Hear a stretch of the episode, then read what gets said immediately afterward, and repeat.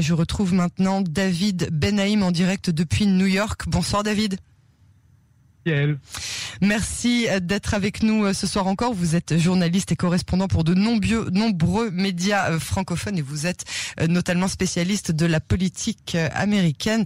Ma première question, avant même qu'on aborde l'aspect politique ou social, concerne manifestement la sécurité du Capitole. Comment un tel fiasco sécuritaire a-t-il pu arriver?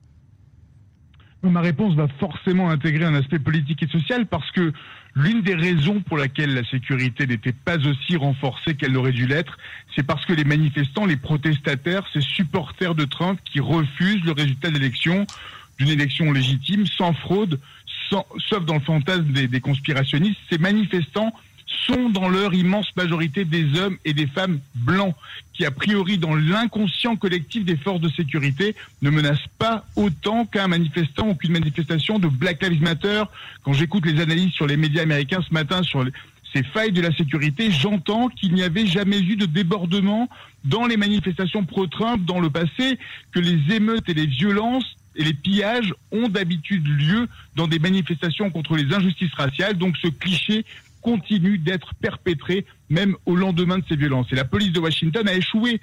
Les services secrets ont échoué, le FBI a échoué, la garde nationale a échoué. C'est un échec total des services de renseignement qui savaient que ce genre d'attaque contre la démocratie était dans les papiers des, des, Proud Boys, vous savez, ces fameux groupes suprémacistes dont le leader a même été arrêté par la police de Washington la semaine dernière pour avoir brûlé une bannière Black Lives Matter en décembre qui a été interdit de manifestation. Donc les émeutiers hier étaient des suprémacistes. Ils scandaient ou portaient des slogans racistes, antisémites, des drapeaux confédérés, souvenir sombre des années de, la période esclavagiste américaine. C'est du même acabit qu'un drapeau SS ou nazi avec une swastika, une croix gammée. Mais dans l'inconscient collectif, ça n'a pas le même impact. Donc cette brèche de la sécurité, c'est un ensemble de complaisance à l'égard de ces terroristes intérieurs blancs, il faut les appeler comme ça. Faites un petit tour en arrière cet été lors des manifestations contre les injustices sociales et raciales à la suite de la mort de George Floyd. Lors des manifestations autorisées à Washington DC, la police surarmée était sur les marches du Capitole en triple, quadruple rangée pour protéger ce bâtiment, symbole du cœur de la démocratie américaine. Il n'en était rien hier parce que, je le répète, dans l'inconscient collectif des forces de sécurité, ces blancs, aussi violents et véhéments et menaçants soient-ils verbalement, ne peuvent pas être aussi dangereux que des émeutiers de Black Lives Matter. Affligeant. Terrorisant. Je voudrais maintenant qu'on parle des nombreuses démissions du Parti républicain depuis euh, ce matin. Il ne fait plus bon être euh, républicain depuis ce 6 janvier, n'est-ce pas? Alors, il ne fait plus bon faire partie de l'entourage de Donald Trump aujourd'hui. Mais républicain, c'est une autre histoire. Il y a en effet de, nombreuses démissions après les, les, scènes terribles hier, après le discours de haine du président américain, un discours de refus total de reconnaître une élection démocratique, discours qui appelait clairement ses supporters à marcher sur Washington et à rentrer dans le Capitole, mais un discours clivant qui ne date pas d'hier. Depuis son annonce de candidature, Trump n'a cessé de, mettre de l'huile sur le feu. Il a fait de, cette division sa marque de fabrique. Il a été élu sur ses promesses. Il a gouverné dans cette mentalité. Il a réussi à diviser encore plus les Américains sur un échiquier politique qui était déjà extrêmement partagé depuis le, début des années 2000. Mais Trump a, a, a libéré cette parole raciste et hier, l'Amérique en a payé le prix ultime il ne fait pas bon être un Trumpiste aujourd'hui parce que il y a eu des morts et que l'Empire américain a pris un sacré coup, mais démissionner le 7 janvier après 4 ans, seulement 13 jours avant son départ du pouvoir, c'est un peu tard.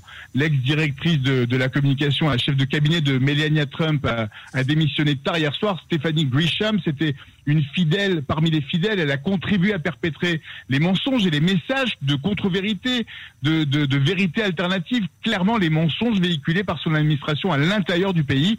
Donc c'est facile de démissionner de manière symbolique après que le bâtiment soit en feu, quand il aurait fallu appeler les pompiers et crier au danger des semaines, des mois, des années avant.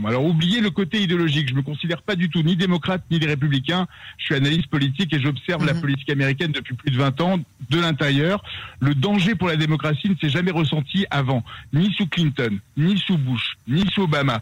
Les instances démocratiques ont commencé à trembler quand le sentiment autocrate de Donald Trump s'est fait ressentir quand le président américain a continué de s'enfermer dans ses théories conspirationnistes sur l'élection américaine, sur les fraudes, imprégnant ses supporters du doute sur le système électoral avant même que le premier bulletin de vote ne soit déposé dans l'urne, sentant le vent tourner à cause de probablement sa gestion de la crise pandémique. C'est là que son entourage aurait dû commencer à sonner l'alerte. Et il fait encore bon d'être républicain ce matin parce que Mike Pence, Mitch McConnell, Lindsey Graham et d'autres élus ont su mettre euh, sur les rangs hier soir par, par de, par ces violences, ils ont, ils ont su se mettre en dehors de ces violences en refusant hier matin, par exemple, au moment de la certification des votes des grands électeurs, de suivre les recommandations autocratiques de Donald Trump et en confirmant que leur allégeance était à la Constitution et non au président sortant.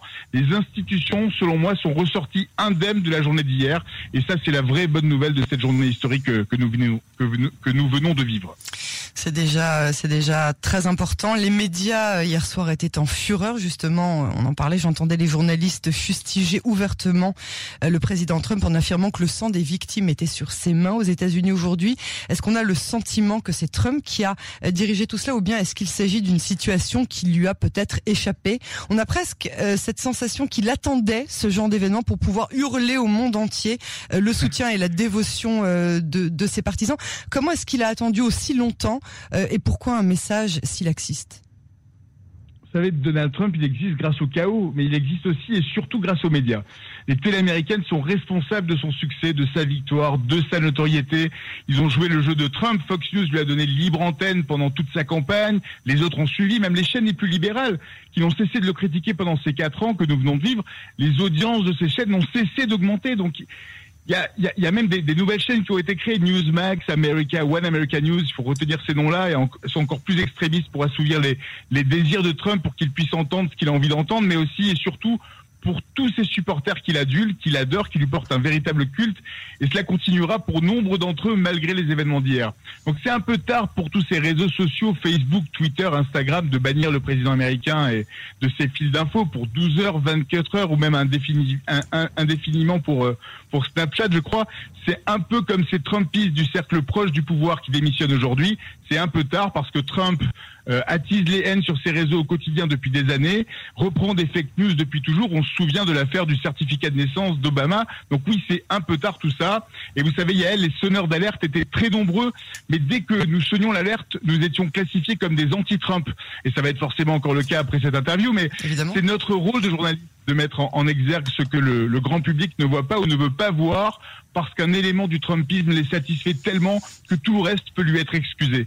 Et c'est dommage pour tous les accomplissements de l'équipe de cette présidence, mais particulièrement en politique internationale. Mais Trump est responsable de ce qu'il s'est passé hier. Ses partisans sont responsables. Les élus républicains qui avaient prévu d'émettre une objection à la certification des résultats sont responsables parce que tous ces éléments ont permis à ces supporters de s'enflammer. Leur esprit a subi un lavage de cerveau depuis des mois, comme quoi leur élection présidentielle n'était pas légale, frauduleuse. L'injustice qu'ils ont exprimée en votant pour Trump s'est endurcie. Ces Américains se sentent lésés et la crise pandémique et économique n'aide pas cette situation. C'est cette tempête parfaite qui a permis cette insurrection hier, qui n'est rien d'autre qu'une attaque contre la démocratie, mais ces mêmes médias qui s'insurgent maintenant ont aussi leur part de responsabilité. David, euh, qu'est-ce qui va réellement se passer euh, le 20 janvier prochain à votre avis? La passation de pouvoir va-t-elle réellement se dérouler dans le calme olympien et la légitimité euh, qu'impose l'événement? Alors je, serai sur place devant les marches du Capitole, donc j'espère sincèrement que tout va bien se passer. Je pense que les forces de sécurité seront présentes, que rien ne sera mis au hasard, que les portes de la ville seront filtrées. La, ville risque d'être uniquement ouverte aux, résidents, aux élus et aux journalistes, puisque à cause de la pandémie, cette investiture qui d'abord réunit d'habitude plus d'un million d'Américains sera en, catimini. Les hôtels risquent d'être fermés pour éviter les, les, incursions. Je sais que mon hôtel était initialement que j'avais réservé à la base a décidé de fermer, donc je me suis rabattu sur une autre option. Mais je pense que pour l'image de la démocratie, pour montrer que les institutions fonctionnent, parce que les Américains sont résilients. La cérémonie aura bien lieu, elle aura bien lieu sur ces mêmes marches qui ont vu ces manifestations hier et que Joe Biden et Kamala Harris prêteront bien serment devant les caméras du monde entier pour montrer la, force et, la puissance de cette belle démocratie qui a tremblé hier mais, mais, mais qui n'a pas faibli. Le, fait que les élus aient décidé de retourner en session au Capitole hier soir et de continuer dès qu'ils ont pu le, faire, ils sont ouais. c'est vraiment une, belle image de l'Amérique. Ouais. Absolument, c'était très émouvant euh, qu'ils n'abandonnent pas, au contraire, et qu'ils continuent leur travail. Euh, avec les quelques instants euh, qui nous restent, David Benahim, pensez-vous que la possibilité de faire usage du 25e amendement soit une réalité, c'est-à-dire de renvoyer le président, ce fameux impeachment?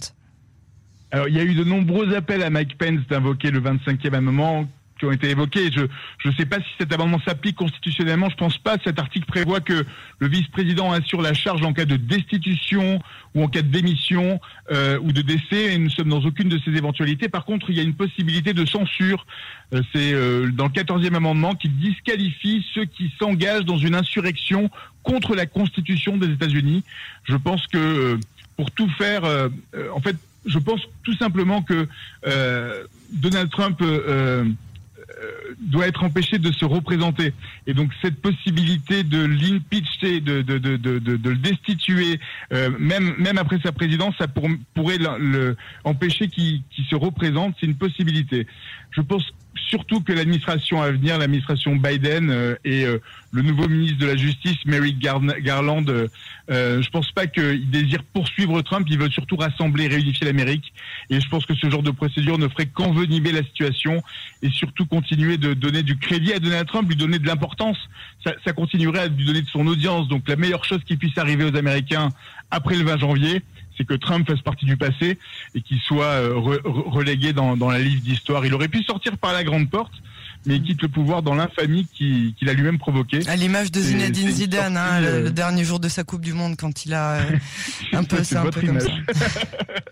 les, réseaux sociaux l'ont banni, Donald Trump. il a plus de compte Facebook, Twitter, Instagram, plus rien pour deux semaines. Il a plus de Au moins, ils ont dit Facebook, Twitter, Instagram. On verra après.